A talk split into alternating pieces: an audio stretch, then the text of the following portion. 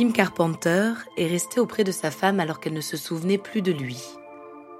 Propulsé de mari à étranger, il a dû se battre pour la reconquérir.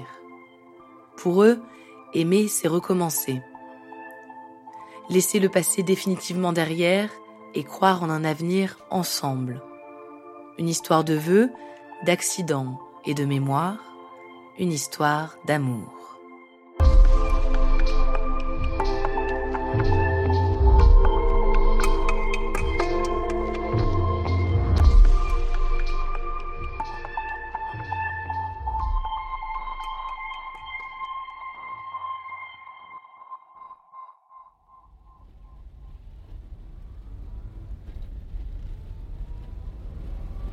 1993, quelque part aux États-Unis. Kim et Cricket Carpenter sont en route pour rendre visite à leur famille pour Thanksgiving.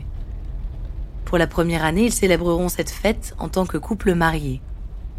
Deux mois plus tôt, ils ont échangé leurs vœux. C'est une étape cruciale pour eux. Cricket a 24 ans et Kim 27. Ils sont très croyants. Ils ont vécu leur mariage comme un moment d'une rare intensité. Ce soir-là, sur la route, leur destin bascule.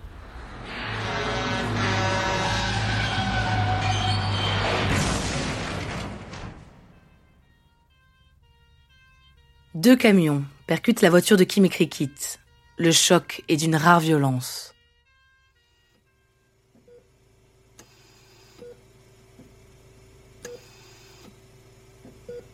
À l'hôpital, Kim se réveille avant sa femme. Il apprend que Cricket est dans un état grave. On a mis 30 minutes à l'extraire de la voiture accidentée. Le lobe frontal de son cerveau est atteint. C'est la zone qui contrôle la prise de décision, la créativité, mais aussi le comportement social.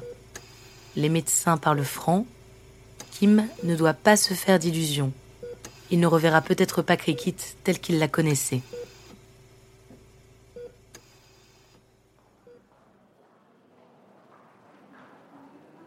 Après 21 jours de coma, Cricket se réveille. Elle se porte bien et s'exprime correctement. Mais quand les infirmières lui demandent si elle se souvient de son époux, elle leur répond qu'elle n'a jamais été mariée. Le verdict tombe. Cricket a perdu une partie de sa mémoire. Les deux années qu'elle vient de vivre ont disparu. Pour Cricket, Kim est un parfait inconnu.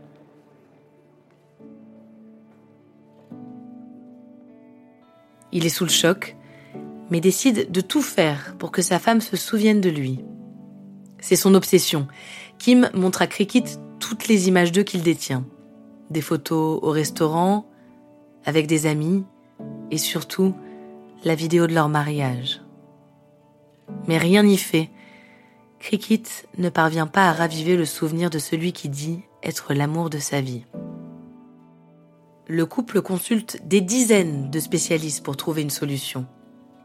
Finalement, un thérapeute leur glisse une idée. Une idée à la fois simple et un peu folle. Pourquoi ne pas reprendre à zéro et tomber amoureux une deuxième fois? Kim sort le grand jeu. Il invite Cricket au restaurant, il lui offre des fleurs. Elle apprécie son humour, sa gentillesse. Les souvenirs impossibles à raviver font place à de nouveaux souvenirs ensemble. Elle tombe amoureuse de lui, une deuxième fois.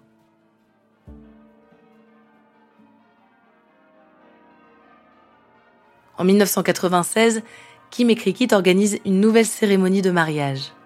Les médecins et les infirmières qui les ont épaulés pendant leur épreuve sont présents. Ils ont deux enfants ensemble, des chiens, ils vivent une vie de famille américaine normale. La vie est faite d'instants choc. Et si un jour, aucun d'eux ne vous revenait en mémoire? Paige, vous êtes à l'hôpital. Vous avez eu un accident.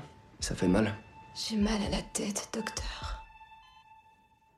En 2012, c'est la sortie du film Je te promets, avec Rachel McAdams et Channing Tatum le scénario romantique est directement inspiré de l'histoire de Kim et Cricket. Ils font le tour des plateaux télé. Tout le monde veut en savoir plus. Et notamment pourquoi Kim n'a pas baissé les bras quand il s'est rendu compte que sa femme l'avait oublié. Nous vivons dans une société où les vœux sont constamment brisés. Il y a tant de choses dont nous pourrions parler dans cette histoire, mais au final, ce que vous faites, c'est ce qu'il faut. Finalement, à l'automne 2018, Kim et Cricket Carpenter divorcent. Kim reconnaît avoir eu une aventure. Une banale histoire d'adultère qui, après 25 ans de mariage, est plus dévastatrice que l'accident terrible auquel le couple avait survécu.